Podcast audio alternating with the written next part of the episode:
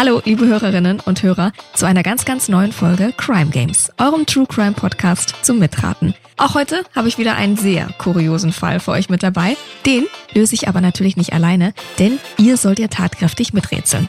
Und ich habe natürlich auch wieder zwei gewiefte Ermittlerinnen zu Gast. Dieses Mal spielen wir tatsächlich sogar über das Dreiländereck, also Deutschland, Österreich und die Schweiz mit dabei. Fast wie bei Interpol. Starten wir am besten gleich mal rein, oder?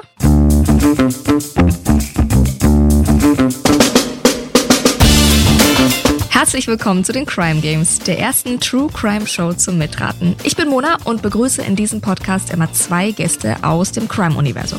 Naja, und euch natürlich, ne? Ja, genau euch. In diesem Podcast wird nämlich nicht nur zugehört, nein, nein, hier wird richtig mitgerätselt. Zusammen mit meinen beiden Gästen versucht ihr nämlich in jeder Folge einen echten Kriminalfall zu lösen. Wie? Naja, mit viel Fantasie, Spürsinn, aber auch Spontanität und Humor und vor allem mit dem ein oder anderen Spiel. Denn mit jeder Spielrunde kommen wir der Lösung des Falls immer ein Stückchen näher. True Crime meets Spielespaß eben. Wir wollen wissen, was passiert ist, aber natürlich auch, was unseren Gästen auf dem Weg dorthin alles so durch den Kopf geht. Und am Ende der Folge erfahrt ihr dann natürlich auch, was wirklich passiert ist. Und damit ihr als Zuhörende immer fleißig miträtseln könnt, haben wir auch eine ganze Menge Hinweise für euch vorbereitet. Also äh, Notizbuch raus, Trenchcoat an und los geht's, würde ich sagen, oder? One size fits all seemed like a good idea for clothes. Nice dress. Uh, it's a it's a t-shirt. Until you tried it on. Same goes for your healthcare. That's why United Healthcare offers a variety of flexible, budget friendly coverage for medical, vision, dental, and more. So, whether you're between jobs, coming off a parent's plan, or even missed open enrollment, you can find the plan that fits you best. Find out more about United Healthcare coverage at uh1.com. That's uh1.com. Ja, und mit dabei heute sind zwei wunderbar talentierte Krimi-Autorinnen. Und da freue ich mich ganz besonders, dass wir so eine kleine Mädelsrunde heute machen. Die eine schreibt mehrfach preisgekrönte Krimireihen im historischen Setting und das so gut, dass sie es tatsächlich schafft, Thrill und Spannung zu kombinieren mit akkurater Schilderung der Stimmung und der sozialen Umstände in der jeweiligen Zeit, in der sie schreibt. Ein ganz schönes herzliches Willkommen an dich, Alex Beer. Hallo. Hallo, hallo aus Wien. Und meine zweite Gästin heute schafft es von der Redakteurin zur Fernsehreporterin bis hin zur Gerichtsreporterin, wo sie dann durch Recherchen und Reportagen über die Polizeiarbeit Einblicke in die Welt der Justiz, aber auch in die Welt der Kriminologie erhält und daraus Inspiration für ihre ganz, ganz eigenen Bestseller schöpft. Auch dich heiße ich herzlich willkommen, Christine Brandt. Hallo. Ja, hallo, hallo aus der Schweiz. Hallo. Ah, auch noch international heute unterwegs, wir drei. Guckt uns an. So, bevor wir gleich in unseren, ich sag mal schon mal kuriosen Fall starten, ja, wundert euch nicht und ihr dann auch kreativ sein dürft, wollen wir euch natürlich noch mal ein bisschen kennenlernen. Alex, wir haben schon gehört, du schreibst Krimis in historischen Settings. Einmal Wien der 20er Jahre. Genau. Und einmal Nürnberg. Nürnberg 40er Jahre und Genau. jetzt kommt dann ganz brandneu im Oktober Berlin 1870er. Ach, wie toll. Nürnberg mein Geburtsort übrigens, Berlin Ja? mein aktueller Wohnort. Also, wie kam diese Faszination zu dem Historischen? Warst du schon immer gut in Geschichte und irgendwie eins immer gehabt in der Schule und hast gedacht, ich muss was machen, bevor ich Professorin werde, werde ich kreativ und mache das im Krimi oder wie kam das? Ja, so ähnlich. Ich habe Unfrühgeschichte studiert, also Archäologie oder wie wir es genannt haben, akademische Bauarbeiter. weil man halt im Endeffekt dann doch ja bei jeder Witterung draußen zu einem Hungerlohn Mhm. die Erde aufgräbt. Ja, habe ich irgendwie einen anderen Weg finden müssen, mit Geschichte mein Geld zu verdienen. Wow, und das hat geklappt. Und Genau. woher nimmst du dann dein Wissen? Vergräbst du dich wirklich in den Geschichtsbüchern und guckst dann und fässt du die Stimmung auf oder wie kannst du die so toll einfangen? Ja, genau so. Also ich ziehe dann immer so für gewisse Zeit in die Nationalbibliothek in Wien. Die hat offen von neun bis neun am Abend und ist sieben Tage die Woche. Da findet man dich dann. Da findet man mich dann und da vergrabe ich mich dann in Bücher, Biografien, in alte Stadtpläne und vor allem in Zeitungen. Alte Zeitungen. Okay, Wahnsinn. In welcher Zeit hättest du denn gerne gelebt? Ach, ich find's jetzt eigentlich ganz toll, so mit Krankenhäusern und Antibiotika und all diesen Stimmt. Dingen. Da stößt du natürlich auch in den Recherchen drauf, wo du denkst, ach gut, dass wir da vorbei Ja, sind aus der ja. Zeit. Ja. Das glaube ich. Christine, du bist ja wirklich von der Redakteurin zur Gerichtsreporterin zur Bestsellerautorin geworden. Wie sehr hilft dir denn deine frühere Arbeit beim Schreiben deiner Bücher jetzt? Ah, die Arbeit von früher, die nützt mir jetzt sehr, sehr stark. Also ich stehle immer bei der Realität, auch wenn ich fiktive Romane schreibe. Und vor allem kann ich auf ein breites Beziehungsnetz aufbauen. Meine Freunde, die helfen mir immer, wenn ich an Klippen stoße, wo ich nicht rüberkomme, weil ich bin zwar Gerichtsreporterin gewesen, aber ich habe jetzt zum Beispiel noch nie jemand umgebracht. Und wenn ich dann Fragen demnach habe, dann kann ich den Rechtsmediziner anrufen, ich kann den Bundespolizisten anrufen und die helfen mir dann, wenn es darum geht, auch fiktive Verbrechen zu lösen. Das sind wirklich super Helfer. Und es gibt so Problemstellungen, vielleicht ein Beispiel, wie erhänge ich einen Menschen an einem ja. Baum, damit es aussieht wie ein Suizid und erst bei genauem Hinblicken erkennt dann die Rechtsmedizinerin, es war ein Mord. Und das sind so Problemstellungen, mit denen ja. beschäftige ich mich Tag ein, Tag aus. Und ich könnte drei Wochen darüber nachdenken, aber meine mhm. Experten, die zücken dann tak, tak, tak und ja. dann haben die verschiedene Vorschläge zur Hand. Sehr schön. Was ist denn anders am Schreiben als Reporterin, wo man ja vielleicht doch eben sehr sachlich und eben sehr wahrheitsgetreu schreiben muss, als als Autorin, wo du ja ganz frei bist?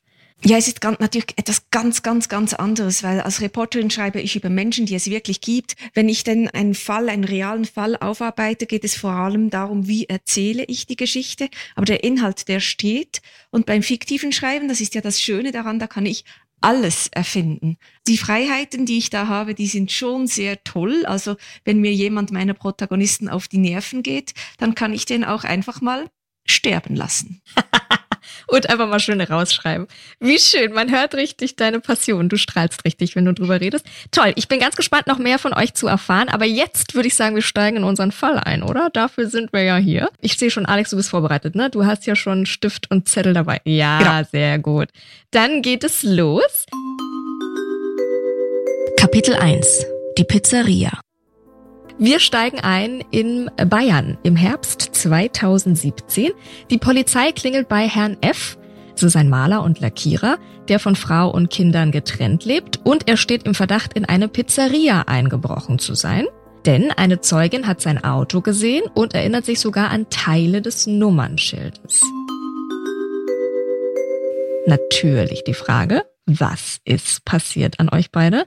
Warum bricht jetzt ein Maler und Lackierer in die Pizzeria ein? Schon irgendwelche Vermutungen.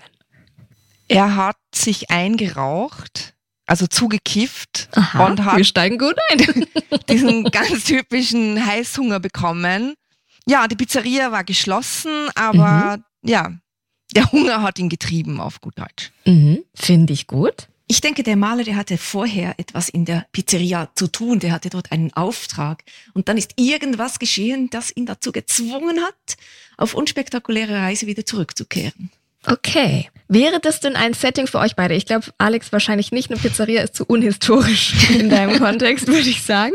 Aber Christine, hattest du schon mal irgendeinen Fall in der Pizzeria? Erinnerst du dich an was ganz, ganz Kurioses? Vielleicht auch noch aus deiner Gerichtsreporterzeit? Ist es ein typischer Tatort? Äh, es ist kein typischer Tatort, aber Pizzeria, da klingeln natürlich die Glocken Italien Mafia.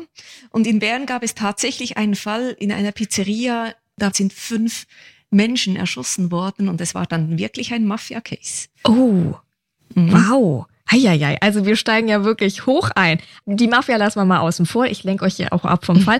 Könnte also entweder sein, der Heißhunger nach ein bisschen noch mal was geraucht oder wir hatten da einen Fall quasi der Lackierer und musste da noch mal rein.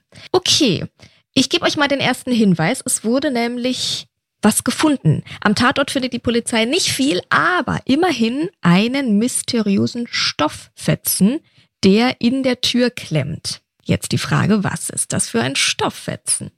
Ich denke, dieser Stofffetzen stammt von einem Frauenkleid, ein edles Frauenkleid. Wie sieht der aus, der Stofffetzen? Vielleicht sogar Seide. Aha, Seide. Gemustert, Seide, farbenfroh.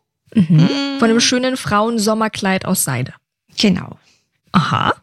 Alex, gehst du mit? Nö, ich sag, es war so von einem Mantel, so ein Tweetstoff, ein schwerer, genau. Vom Einbrecher selber sozusagen. Vom Einbrecher selber. Okay. Das Kleidungsstück, ich gebe euch einen Tipp, beginnt mit dem Buchstaben S. Slip. Ja, wobei da S-Seidenkleid würde dann wieder passen. Würde passen. Slip würde auch gut passen. Auf was einigen wir uns? Was es noch Socke sein? oder Socke. Socke. Yay! Yay! Das war die 100 Punkte. Tatsächlich, es handelt sich um eine Socke. Also fast ein Seidenkleid auf eine Art, ne? Für vielleicht jemand sehr kleines. Und natürlich die Frage, wie ist das dahin geblieben? In der Tür? Bleibt man so einfach mit der Socke in der Tür hängen? Oder wie, wie ist das passiert? Also es gab bestimmt eine Verfolgungsjagd. Und irgendwo muss sich auch noch der Schuh befinden. Vielleicht im Pizzaofen. Aha, hui, hui, hui. Ah, oder es wurde eine Leiche entsorgt. Ich wollte sagen, eine Leiche wurde im Pizzaofen entsorgt. Okay, jetzt seid ihr also beide auf eine, wir einigen uns auf Christines Geschichte mittlerweile, ne? Ja. Da ist also der, der hat den Auftrag, er ist zurückgekommen und hat also diese Leiche im Pizzaofen entsorgt und deswegen die Socke und der Schuh, der irgendwo noch ist. Genau. Finde ich gut. Okay, dieses Stück Stoff, dieser Socke, den wir ja jetzt schon rausgefunden haben, das belastet unseren Herrn F. Warum? Ähm, vielleicht befindet sich seine DNA-Spur an der Socke. Christina. Das ist schon die zweite 100-Punkte-Antwort für dich. Sehr schön. Tatsächlich, auf dem Stoff wurde also die DNA gefunden. Okay? Jetzt bastelt ihr mir doch nochmal einen Fall. Einigt euch auf eine Geschichte. Was ist da bis jetzt passiert? Was sagt ihr? Also die DNA an der Socke, das kann jetzt natürlich bedeuten, dass, dass die Socke dem Herrn S selbst gehört. Aber ich denke doch eher, dass er die Socke vielleicht berührt hat und darum die DNA daran ist. Also ich würde bei der Leiche bleiben. Ja, oder er hat seine eigene Socke benutzt, um irgendwie den Einbruch zu begehen. Das heißt, ja, oft schlägt man jetzt zum Beispiel ein Fenster ein Ja. oder so oder Kein Ja. Handschuh dabei gehabt, kein Handschuh schnell in die dabei. Socke reingeschlüpft. Genau, darum hat er die Socke benutzt. Ja? Aber dann wäre er ja schon ganz schön dämlich, wenn er dann die Socke eingeklemmt in der Tür vergisst.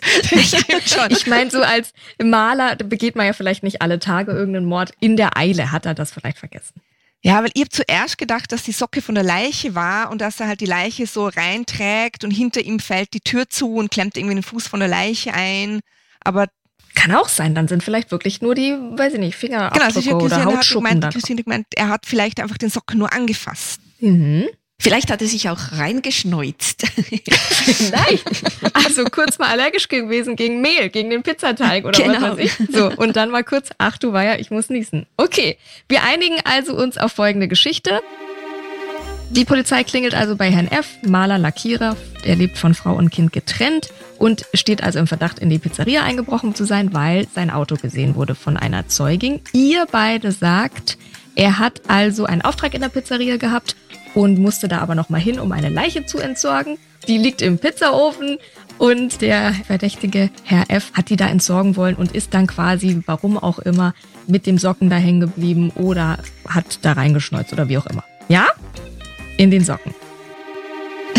Gut, ich finde das bis jetzt ist es ein Bestseller. Also, das können, können wir so veröffentlichen. Kapitel 2. Ein zweiter Tatort. Jetzt muss ich euch natürlich was beichten, denn ich habe ganz vergessen euch zu sagen, die Pizzeria ist also nicht der einzige Tatort, sondern es wurde auch in ein Altenheim eingebrochen. Ah, Warum denn jetzt das? Möglicherweise fehlt im Altersheim ein Bewohner, der jetzt im Pizzaofen liegt. Ja, ja, wir kommen hier nicht mehr raus. Mhm. Ja, Alex, gehst du mit? Ich gehe total mit. Ja. Was haben denn beide Tatorte gemeinsam vielleicht? Gibt's da was? Es wurde eingebrochen. Mhm. Pizza, die Pizzeria und Altersheim. Das ist jetzt ein bisschen schwierig, eine Parallele zu finden. Aber ja, vor allem, ich glaube auch nicht, dass im Altersheim viel Pizza gegessen wird. Nee. Da gibt's ja doch eher so Püree und weiches Zeug. aber sowohl in der Pizzeria wie- im Altenheim können alte Männer sitzen. Mhm. Mhm. Womit wir wieder bei der Mafia wären. genau. Wo würdet ihr denn lieber einbrechen? Was eignet sich denn besser für einen Krimi-Roman? Altenheim oder Pizzeria? Ich würde lieber in der Pizzeria einbrechen. Allein schon Ja. für die Recherche. Ich nenne Die das, Rezepte klauen? ich nenne das Altenheim. Weil ich denke, dass dort viele, viele Geschichten zu, zu erzählen sind. Die Geschichten der alten Menschen und dort hat sicher der eine oder die andere etwas zu verbergen. Mhm. Okay, vielleicht bringt unser erstes Spiel ein bisschen mehr Licht ins Dunkle. Unser erstes Spiel heißt nämlich Zuhören. Wir haben ein paar Audiohinweise für euch vorbereitet. Die stellen jetzt ganz symbolisch, ne? Keiner von uns war dabei, ein paar Aspekte nach, wie sie sich am Tatort hätten abspielen können. Also, ihr guckt mal, was ihr hier raushören könnt.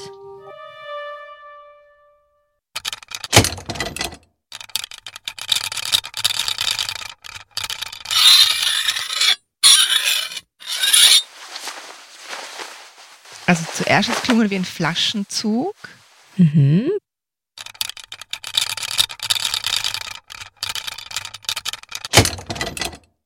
Eine Tür. Aufschier.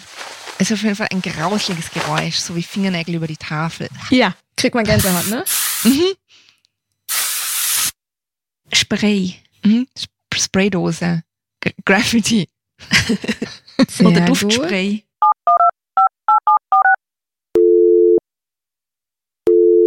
Okay. So, Anruf. das ist schon mal gut. Was habt ihr alles rausgehört?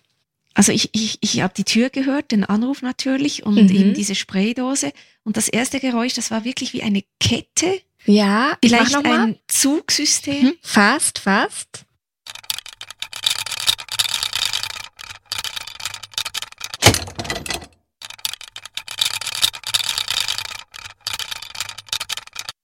Shit, das ist Es hat aber nichts mit dem Pizzaofen zu tun, oder? Nee, Ein Tipp? Okay, ähm, was könnte es noch sein? Auf jeden Fall habt ihr schon Telefon gesagt. mhm. Ihr habt schon was gesprüht gesagt. Eine Tür habt ihr gehört. Und was ist das eklige Geräusch? ja, so Zucken wir gleich zusammen. Metall auf, Mhm. das über irgendwas drüber schleift. Ja. ein Ich sag's euch. Büchsenöffner. Ja, ich sag's euch, ihr seid sehr nah dran. Also an der Eingangstür finden sich natürlich Einbruchspuren im Altenheim. Dann gibt es eine Tresortür. Das war das Ah, Tresorschlitzlein. das Drehen. Mhm. Und da finden sich ebenfalls Einbruchspuren. Noch mit dem Schraubenzieher da mal ordentlich rangeratscht. Die Oberflächen wurden zwar alle minutiös gereinigt, trotzdem wurde ein Gegenstand gefunden. Und dieses Mal gab es einen anonymen Anruf, der also unseren Herrn F. auch wieder direkt bezichtigt. Was ist also im Altenheim passiert? Kennen wir den Gegenstand, der gefunden wird? Den kennen wir noch nicht. Ihr dürft mal mutmaßen. Die andere Socke. Okay. Mhm. Die andere Socke könnte sein. Okay. Was noch? Ja, er war ja Maler und Lackierer, vielleicht weil wir Mhm. doch diese Spraydose gehört haben, dass man Spraydose gefunden hat. Mhm. Also ich sag nochmal, das wurde ja alles gereinigt. Ah, Okay. Vielleicht war es auch einfach das Reinigungsmittel. Ah, Mhm. Ja, aber sehr gut. Was liegt jetzt im Altenheim? Was wollte unser Herr F. da? War denn der Tresor offen oder nicht? Hat er den Mhm. knacken können oder nicht? Mhm. Auch eine sehr gute Frage. Beantworte ich dir später, Christine. Ach, weißt du, du hast ja schon zwei, du hast schon 200 Punkte Antworten. da muss ich dich ein bisschen ausbremsen, sonst hast du das hier gleich. Das, okay, nachdem es ja ein skurriler, außergewöhnlicher Fall ist, hat er nicht einfach nur Geld gestohlen, Mhm. sondern vielleicht ein Pizzarezept. Aha.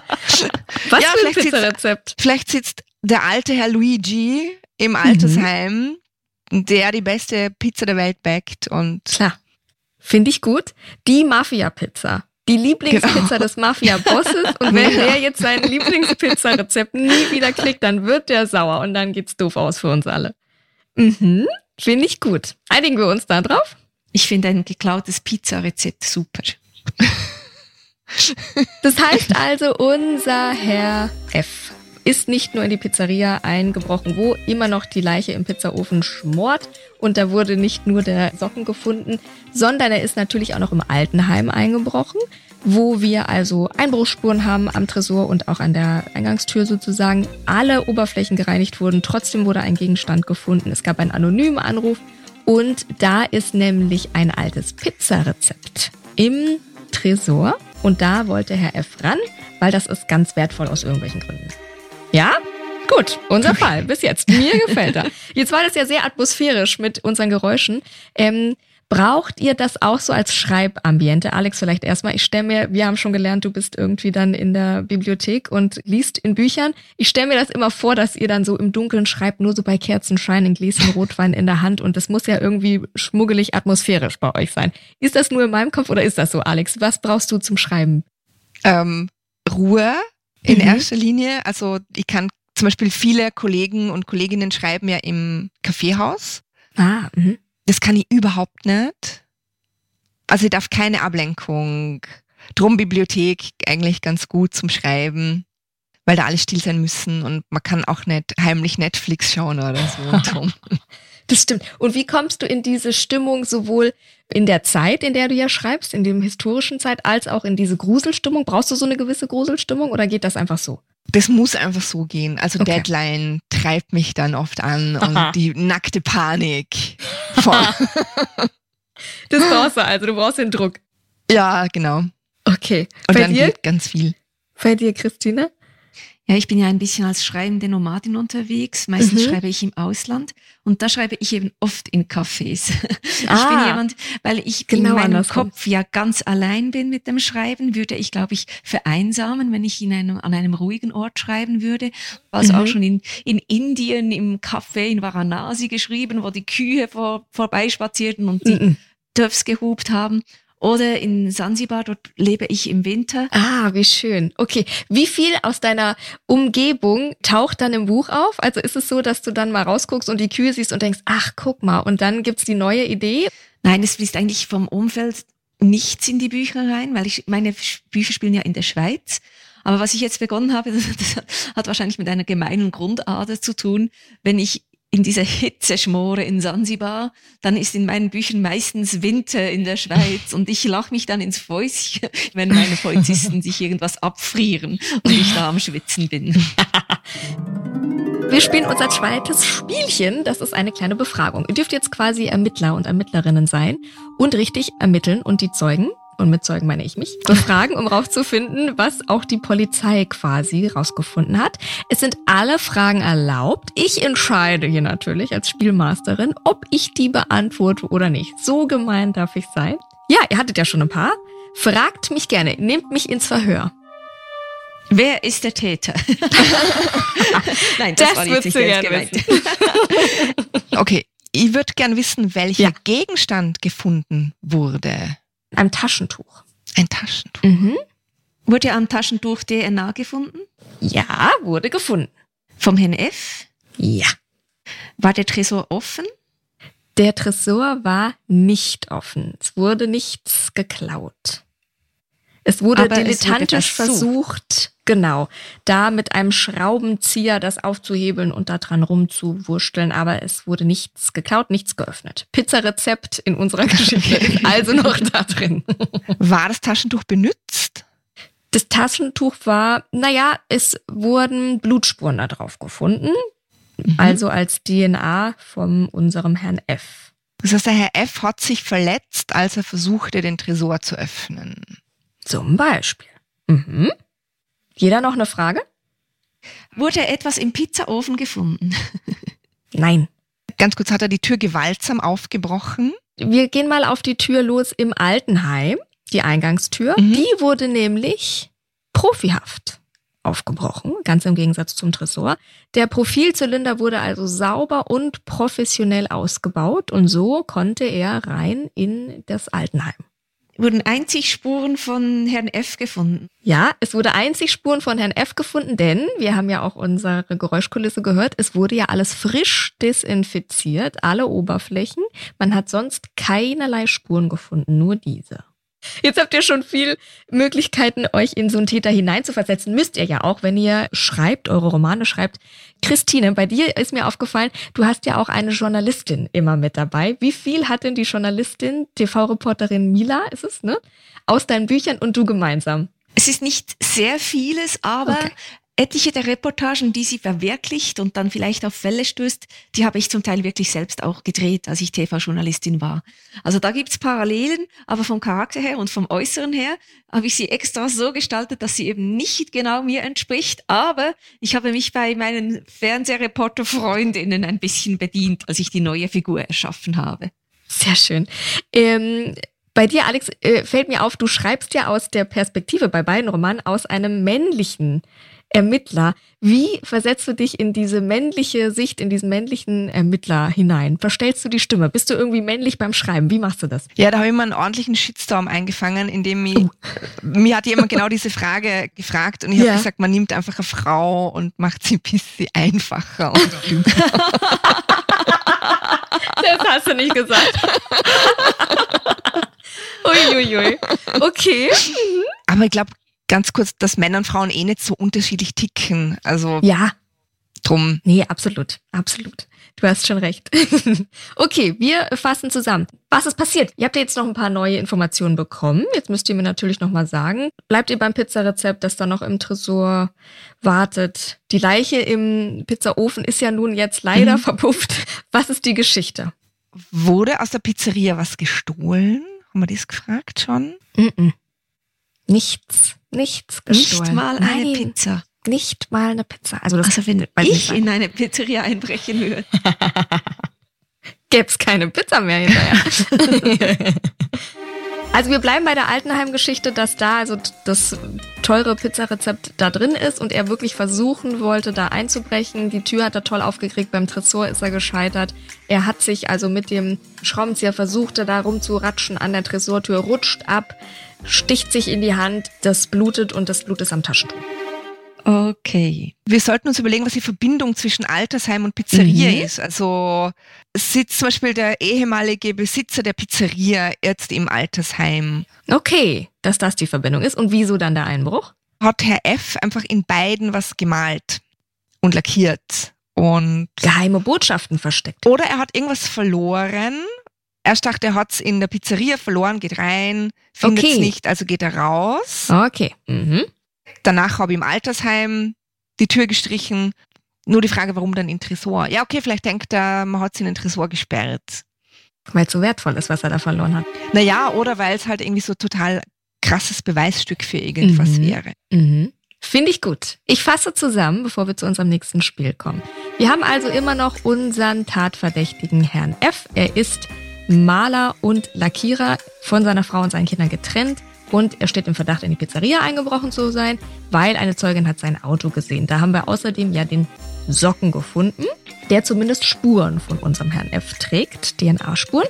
Da hat er jetzt also zuerst eingebrochen, sagt ihr, um was wiederzufinden, was sehr wertvoll ist, was er verloren hat. Das hat er da natürlich leider Gottes nicht gefunden, also musste der arme Kerl ja auch noch ins Altenheim einbrechen. Da hat er die Tür ja professionell aufbekommen, hat dann gesehen, ach, der Tresor, da haben sie es bestimmt eingesperrt, das ist ja so wertvoll, hat da versucht, mit dem Schraubenzieher ranzukommen, hat er nicht geschafft, ist aber abgerutscht und hat geblutet und hat blutiges Taschentuch am Altersheim quasi am Tatort hinterlassen.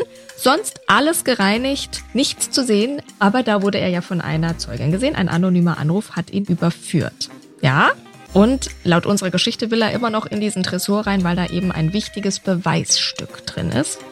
Gut. Kapitel 3. Der Durchbruch.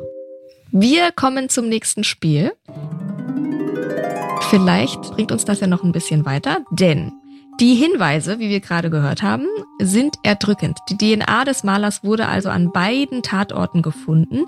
Die Zeugenaussagen sprechen gegen ihn, doch er beteuert vehement seine Unschuld. Die Frage, warum rollt die Polizei den Fall also nochmal neu auf? Okay, es, es, wurde erwähnt, jetzt mehrfach erlebt, von Frau und Kindern getrennt. Das heißt, wir wissen, es gibt eine Frau und es gibt Kinder. Alex. Und es war seine Ex und die wollte ihm was anhängen. Alex! Und das ist natürlich. Ah, wow. Deine erste 100-Punkte-Antwort. Yeah. Na, aber, was, ja, weiter. Was kommt euch verdächtig vor? Warum? Und die DNA ist natürlich auf einem Socken und auf einem Taschentuch leicht zu platzieren an einem Tatort. Genau, und sie hat als Ex Zugriff auf das Zeug. Ach, jetzt wird's spannend. Also weil vielleicht eben sie geschaut hat, was ist noch von ihm irgendwie da in der Wohnung mhm. und hat eben einen Socken gefunden, einen alten und mhm. ein blutiges Taschentuch. Mhm, das ist spannend. Das ist spannend, das gefällt mir. Es ist tatsächlich so, kommt euch noch was verdächtig vor? Natürlich der anonyme Anruf. Mhm. Warum? Das könnte die Ex-Frau sein, weil wenn jetzt jemand ins Altenheim einbricht und beobachtet wird, woher will man wissen, wer das ist, wenn man ihn nicht kennt? Mhm. Also der anonyme Anrufer muss etwas damit zu tun haben oder ihn anschwärzen wollen. Mhm. Und dasselbe gilt vielleicht sogar auch für die Zeugin bei der Pizzeria, die die Autonummer teilweise erkannt haben will. Vielleicht. Okay. Die Polizei nimmt also die Recherche nochmal auf und es kommt zu einer überraschenden Wendung, denn Herr F. war es gar nicht. Dun, dun, dun, dun. äh, wir machen ein Spiel. Ich unterbreche euch ganz kurz, sonst löst ihr mir den hier gleich. Wir machen ein Spiel, das heißt, eins gewinnt. Ich gebe euch vier Begriffe, aber nur einer der folgenden Begriffe spielt bei der Lösung des Falls jetzt dann nochmal eine Schlüsselrolle und ihr müsst euch auf einen Begriff einigen, mit dem wir quasi weitermachen. Okay, ein von vier. War es ein Hund, der den entscheidenden Hinweis gab? Ein verwechseltes Paket? Eine Zeugin oder eine Putzfrau? Was glaubt ihr? Putzfrau. Warum? Da brauche ich natürlich eine Geschichte, Alex. Das kannst du mir ja hier viel erzählen. Naja, weil sowohl im Altersheim als auch in der Pizzeria braucht man eine Putzfrau, weil das beides Orte sind, wo viele Menschen sind und wo Hygiene auch wichtig. Mhm. Und was hat die gesehen? Was hat die gemacht? Warum bringt sie den Durchbruch? Sie hat gesehen, wer es wirklich war, hat aber das zuerst nicht als Einbrecher wahrgenommen, weil halt gedacht, ja, mein Gott, wieder mal irgendein verirrter Alter aus dem Altersheim oder ein. Oder eben der Maler. Er ist ja Maler, den habe Genau. ich da schon mal malern sehen, jetzt malert er halt nochmal was. Okay. Gehst du mit, Christine? Oder bist du bei einem anderen Begriff? Ein Hund, ein verwechseltes Paket, eine Zeugin oder eine Putzfrau? Also mir ist die Putzfrau ja auch sehr sympathisch, weil Putzfrauen sehen immer mehr als alle anderen Menschen. Aber ich mag natürlich auch den Hund. Ich wollte gerade sagen, der Hund wäre nett. Warum? Was hat denn der Hund jetzt damit zu tun? Und der Hund hat natürlich eine super gute Spürnase, die zwar Mhm. in der Pizzeria ein bisschen abgelenkt wird vom Duft der Pizzas, der Salami natürlich. aber der könnte natürlich schon auch eine Spur aufnehmen. Eine Spur, die dann eben vielleicht nicht die Spur des Herr F ist, sondern von der Person, die die Gegenstände platziert hat. So, jetzt müsst ihr euch einigen. War es die Putzfrau oder war es der Hund? Finde ich beides sehr süße Geschichten. Komm, wir nehmen den Hund. Ich wollte gerade sagen, wir nehmen die Putzfrau. Klappt super mit euch, also muss man wirklich sagen. Na, aber Hund ist nett, weil Hund könnte Also auch noch gut. irgendwas so sein, von wegen, da, dass er nicht gebellt hat, Genau. Stimmt, genau. weil er den Einbrecher kannte. genau. Und Ah, die sind ja, ja, immer ja. gut, das stimmt. Nehmen wir den Hund. Und Hund ist flauschiger als Putzfrau. Ihr nehmt den Hund. Ja. Es war weder noch. Es war weder noch. Es war die Zeugin.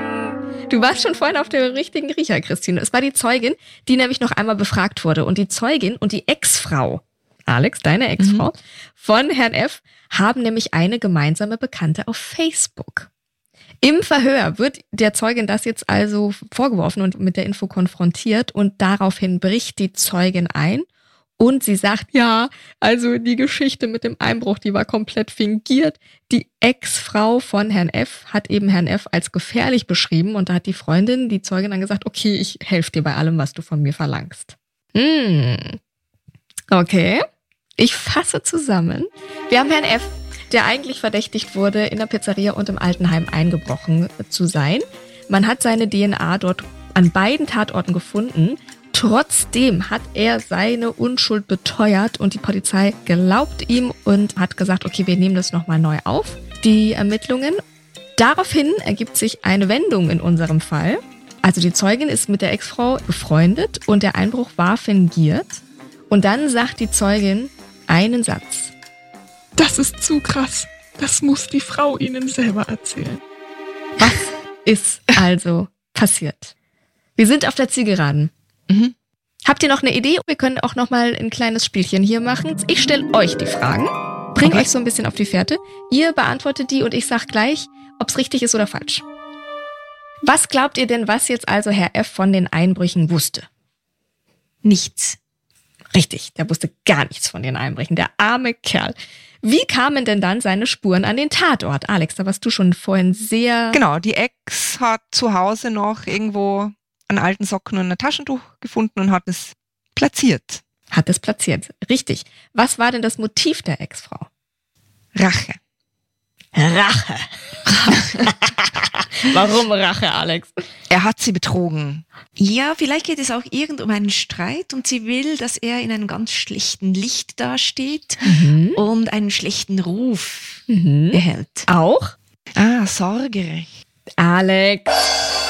Gleichstand. Bing, bing, bing. 2 zu bing, bing. 2. Eure 100-Punkte-Antwort. Ja, das Sorgerecht der Kinder. Wer war also der oder die wirkliche Täter? Die Ex-Frau. Genau. Ja, ihr seid gut. Sollen wir auflösen? Ja. Herr F. war tatsächlich unschuldig. Die Ex-Frau von Herrn F. wollte unbedingt das alleinige Sorgerecht für die gemeinsamen Kinder und hat deswegen natürlich versucht, ihren Ex-Mann ins Gefängnis zu bringen. Ganz klar, wie man das halt so macht. Auf die Spuren kommen die Ermittler erstens, weil die Spuren bei den beiden Einbrüchen einfach zu perfekt waren. Ne? Ihr habt ja auch schon gesagt, Herr F. hat außerdem glaubhaft seine Unschuld beteuert. Und zweitens war auffällig, dass eben die Zeugin und die Ex-Frau von Herrn F. gemeinsame Bekannte auf Facebook waren. Im Verhör wird ja dann die Zeugin mit dieser Info konfrontiert, bricht eben daraufhin ein und äh, sagt, die Geschichte mit dem Einbruch war fingiert. Die Ex-Frau von Herrn F. hat ihn eben als gefährlich beschrieben und die Zeugin wollte halt helfen und die Kinder und die Frau von diesem vermeintlich bösen Ex-Mann Herrn F. schützen. In der Wohnung der Ex-Frau finden die Ermittelnden dann eine Plastiktüte, Alex ja richtig mit Socken und Taschentücher, auf der dann eben die ja, DNA von Herrn F. war und die am Tatort platziert wurden. Denn alle Einbrüche, also auch der in Altersheim war, fingiert. Der Einbruch im Altersheim wurde von dem neuen Partner der Ex-Frau ausgeführt. Mhm. Die DNA-Spuren wurde also mit dem Taschentuch, das Blut wurde da so also raufgetupft und so. Die Zeugin beim Pizzafall wurde auch instruiert. Das war also auch eine Bekannte. Die sollte also die Polizei anrufen und nur Teile des Nummernschilds durchgeben, weil die dachten, das ist glaubwürdiger. Niemand erinnert sich doch an das gesamte Nummernschild. Du machst mal Teile vom Nummernschild. Und die Ex-Frau, es wird doch skurriler, hatte noch weitere Pläne. Ein weiterer Mann sollte Herrn F. nämlich eine Spritze mit einer Kokainmischung versetzen. Da waren wir fast wieder am Anfang. Von dir, Alex, wo du gesagt hast, vielleicht war es ein kleiner Joint. Damit der Ex-Mann beim Jugendamt mit Drogenproblemen dasteht, ne? dass der natürlich nicht verlässlich ist. Aber damit nicht genug. Im Smartphone der Ex-Frau stießen die Ermittelnden nämlich auf Suchverläufe nach Maden. Die Ex-Frau wollte also tatsächlich dem Maler auch noch Maden und Würmer vor die Tür legen, um ihn als verwahrlost darzustellen. Und auch dieser Plan wurde von einer Zeugin bestätigt. Wahnsinn, oder? Was sagt er dazu? Und irgendeinmal haben sie sich sogar noch geliebt. Ja. Also, da, wo die Liebe endet. Ja, wirklich. So verrückt ist es ein tatsächlich echter Fall. Den hätte man sich eigentlich nicht besser ausdenken können, oder? Wäre das was gewesen für eure Krimis, Alex? Ja, ich würde gern wissen, was er angestellt hat, dass er das verdient hat. Also normalerweise sind Frauen doch froh, wenn der Mann die Hälfte vom Sorgerecht übernimmt. Mhm. Ja. Wenn man die Kinder auch mal abgeben kann und so. Ja, ja, ja. Eigentlich Aber ja.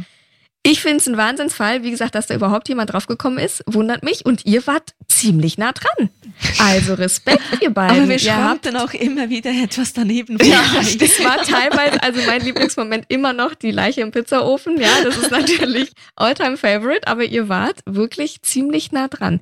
Sehr, sehr schön habt ihr das gemacht. Vielen, vielen Dank. Jetzt wollen wir natürlich noch wissen, wo die literarische Reise mit euch weitergeht. Alex, du hast schon gesagt, es kommt was Neues. Genau, im Oktober geht's nach Berlin. Felix Blom Toll. das erste Mal ermitteln. Ganz Mhm. neuer Ermittler, der eben vom Gauner, vom Ganoven zum Meisterdetektiv wird. Und ist schon komplett fertig oder 90 Prozent oder Nein, ist Gott sei? Dank schon fertig. Okay. Ja. Hattest du schon genug Druck? Hab genug Deadline gedruckt. Deadline war schon. Liegt beim Verlag, ist schon gedruckt, aber haben wir schon ein Startdatum? 26. Oktober. Wunderbar. Und bei dir, Christine? Bei mir ist dann Ende November Abgabetermin für den neuen Kriminalroman. Mhm. Es geht weiter mit dem blinden Nathaniel, mit Mila Nova, der TV-Reporterin. Es geht mit vielen Leichen los für einmal. Okay. Und danach, auch ein halbes Jahr später, mache ich mich dann wieder hinter die wahren Verbrechen und da bin ich jetzt auch bereits am Recherchieren und besuche wieder Gerichtsverhandlungen und für mich ist das eine tolle Abwechslung. Wow. Und vielleicht findet der ja hier auch Platz, unser skurriler Fall. Das wäre ja, was. Ich nehme schon eher Fälle mit Leichen im Pizzaofen. Okay. okay.